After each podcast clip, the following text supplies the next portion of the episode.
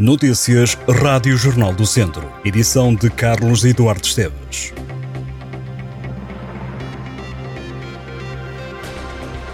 O presidente da Câmara de Viseu, Fernando Ruas, lamentou o encerramento da urgência pediátrica durante alguns períodos noturnos, a partir de sexta-feira, e considerou este mais um exemplo do abandono de agentes do interior. A Unidade Local de Saúde Viseu Não Lafões anunciou que, devido à falta de médicos que asseguram a escala, será necessário implementar um plano de contingência que prevê o funcionamento normal de segunda a quinta-feira e o encerramento da urgência pediátrica externa nos períodos da noite de sexta-feira e sábado e também domingo, entre as 8 da noite e as 9 da manhã. Em declarações aos jornalistas, Fernando Ruas lembra que a urgência pediátrica mais próxima é a de Coimbra e que é preciso percorrer 90 km do IP3. O presidente da Câmara de Viseu recorda que está ainda por resolver o problema do helicóptero do Instituto Nacional de Emergência Médica, que não opera à noite. Fernando Ruas referiu que as pessoas do interior estão sistematicamente abandonadas. A OLS refere que só existem 15 especialistas de pediatria para assegurar a escala da urgência pediátrica,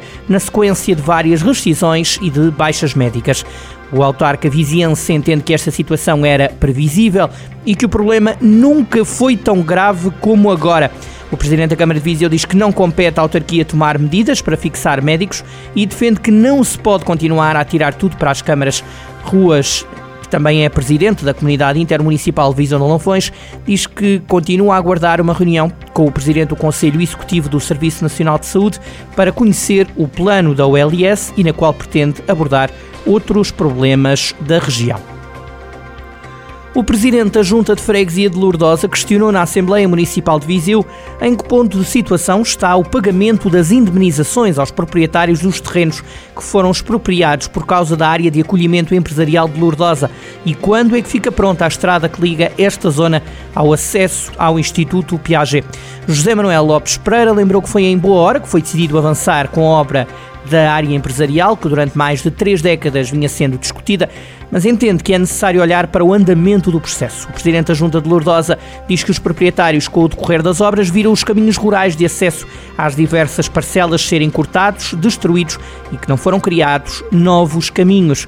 Ainda sobre as obras de referida área empresarial, José Manuel Pereira pediu que se acelere a abertura da estrada que dá acesso ao Instituto Superior Jean Piaget, por forma a diminuir o tráfego rodoviário que está a circular pela estrada municipal, que dá acesso às populações de Passuga, Lifões e Lustosa. Em resposta, o Presidente da Câmara de Viseu diz que as obras da estrada para o Piaget é um assunto que preocupa e lembrou que se trata de um investimento demasiado elevado. Ruas diz que o objetivo da Câmara é concluir a obra, mas que não há orçamento para fazer tudo de uma vez.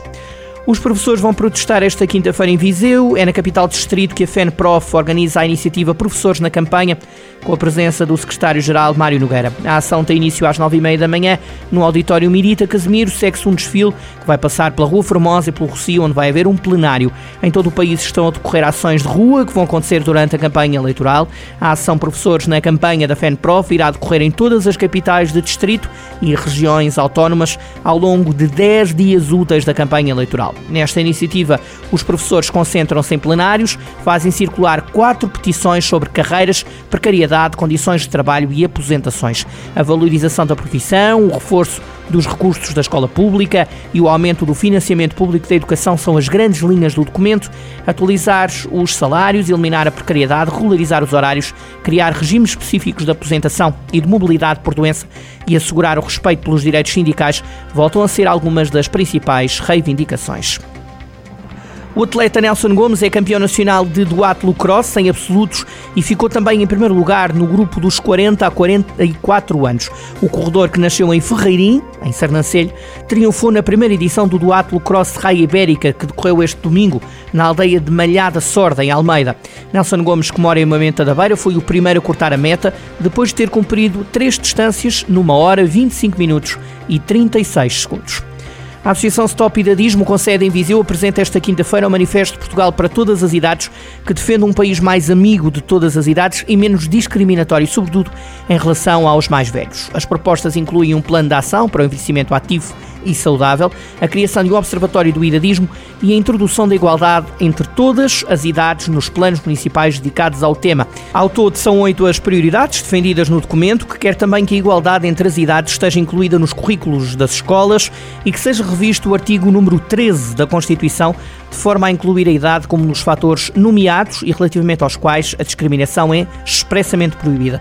O manifesto também pede que Portugal esteja na linha da frente para defender a adoção, no contexto das Nações Unidas, de uma convenção com alcance universal de proteção dos direitos da pessoa idosa e que seja realizada uma campanha nacional de combate ao idadismo.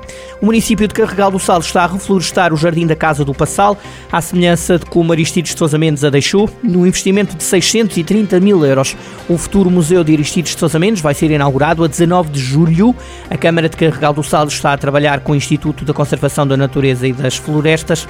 O presidente da Câmara, Paulo Catalino, acrescenta que o jardim será uma memória do trabalho e vida de Aristides e terá um bar, um anfiteatro e camarins de apoio.